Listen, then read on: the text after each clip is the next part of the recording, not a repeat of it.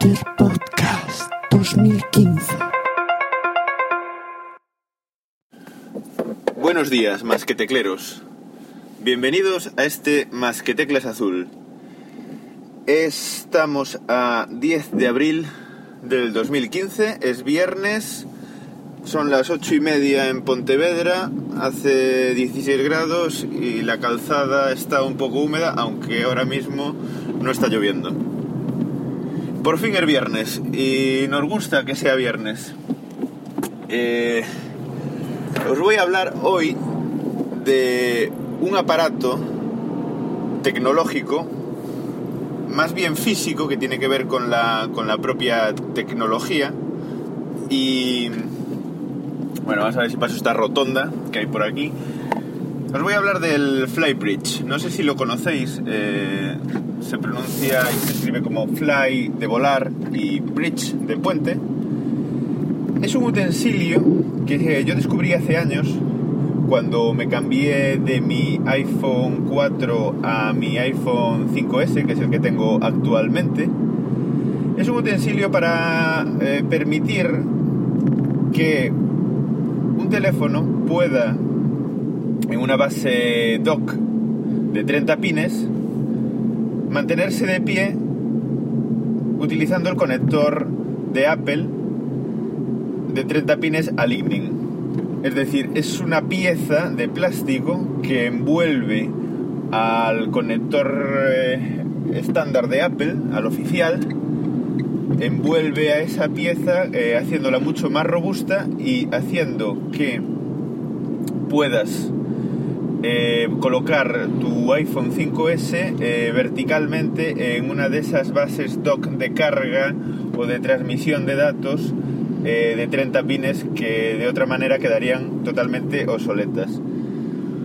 Bueno, os voy a explicar un poco la génesis de cómo llegué a este Flybridge y también eh, lo traigo hoy porque, porque quiero darlo a conocer debido a que no he escuchado eh, nada o casi nada en ningún sitio ni, ni he visto ninguna reseña escrita acerca del, del aparato. Y, y la verdad es que me resultó muy extraño cuando salió porque nadie le dio ninguna bola, o sea, parecía como si todo el mundo eh, le diera un poco igual eh, joder su, su base de, de 30 pines y tener que cambiar a una base Lightning eh, tan solo porque, bueno, porque Apple o la gente de Cupertino le había dado la gana de cambiar pues de conexión que la conexión, totalmente de acuerdo. Lightning es mucho mejor que 30 pines.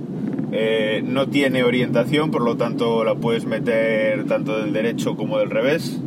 No es como los USB que tienes que meterlo en un sentido porque si no en el otro no coges. Una cosa eh, que ya Apple viene haciendo con distintos conectores, como el, conector del Safe Mac, ¿no? el, conector de carga de, los Mac. Y es una cosa que me gusta, porque queda una cosa elegante y, bastante útil. Bueno, aparte de la, de la rapidez de carga, de, de, la rapidez de transmisión de datos, eh, de las increíbles ventajas que tiene el Lightning con comparación con, con la conexión de 30 pines, bueno, pues eh, nos encontrábamos con este problema, ¿no? Eh, mucha gente tenía reproductores de música, bastante caros algunos, por cierto. Incluso me acuerdo que por la época había unos Zeppelin de, de Bowers and Wilkins que eran una pasada de chulos, pero carísimos y que tenían esa misma conexión de 30 pines integrada. Y en mi caso eh, compré en su día un Yamaha TSX 130 que me ha resultado un aparato sensacional, eh, a día de hoy aún lo sigo utilizando y que tiene una potencia de sonido bestial y además está hecho de una forma muy cuidada, muy robusta, los apoyos son de gomas para poder apoyar y que no, que no se balance en ningún momento. Bueno, una maravilla. Entonces eh, me encontraba con esa disyuntiva. Yo, la mecánica que tenía normalmente, bueno, está lloviendo bastante ahora mismo. No sé si me voy a mojar cuando llegue a donde tengo que llegar. Pero bueno. Entonces, como iba diciendo, eh, a mí me hacía, me, me hacía un servicio muy importante. ¿Por qué me hacía un servicio importante? Porque yo cuando llegaba a casa después de la jornada laboral cogía mi iPhone 4, lo dejaba en la base de conexión y allí se cargaba él solo. Era como, en vez de dejarlo en la mesilla, pues si tienes una base de conexión, lo deja en este caso el Yamaha, ¿no? Lo dejaba encima del Yamaha y ahí allí cargaba. Si yo en cualquier momento quería escuchar música, pues le daba al mando a distancia del Yamaha y se enchufaba. Si quería escuchar podcast por la radio, se enchufaba y estaba la mayor parte del tiempo allí conectado. Ventajas que tiene esto, que no te tienes que andar preocupando de cargar eh, o de que si vas a salir de casa pronto, si te tiene eh, batería el iPhone o no, porque estando ahí siempre te va a tener batería. Es decir, yo nunca cargo el iPhone o muy pocas veces utilizando, tirando del enchufe y nunca me encuentro eh, ningún día con que mi batería del iPhone se agota porque eh, realmente sí que le doy caña al iPhone, pero haciendo esta mecánica de dejarlo encima de la base, pues, pues me soluciona muchos temas de batería. Entonces no tengo ese problema, entonces es mucha comodidad. Cuando quise cambiar de 4 a 5S, bueno, ya cuando anunciaron el, el nuevo iPhone y la nueva conexión Lightning, pues claro, me asusté un poco porque dije, ostras, y entonces ahora eh, ya no voy a poder utilizar más mi base, o si la utilizo, la podré utilizar con una conexión, con un conector de Apple, con un apaño, digamos.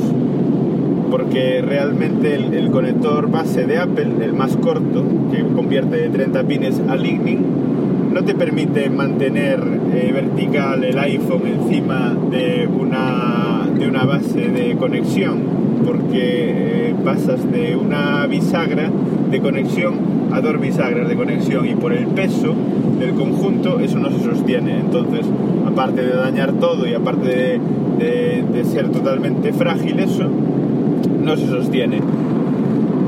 Eh, por casualidad o no, no lo sé cómo, cómo fue, descubrí esta pieza de plástico que está patentada por un australiano, creo, porque yo realmente la compré en Amazon Australia, bueno, en el Amazon de la Commonwealth, ¿no? Eh, que, pero me venía de Australia.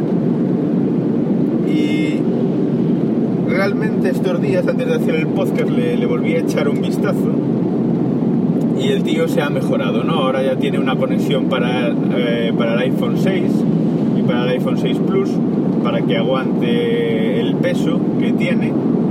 Y, y la verdad es que es una maravilla de pieza que cuesta 15 dólares. Creo que era al ca- eh, 15 dólares 15 dólares australianos no sé cómo iba. Un poco cara sí para ser una pieza de- una mierda de pieza de plástico pero que es eh, quizás eh, el dinero mejor invertido en tecnología eh, de- que he hecho junto con el iPhone de los últimos 5 años. O sea, es increíble lo que, lo que hace esa pieza, mantiene eh, totalmente eh, sujeto el iPhone y robusto. Es una pieza muy sutil que no se ve prácticamente casi nada.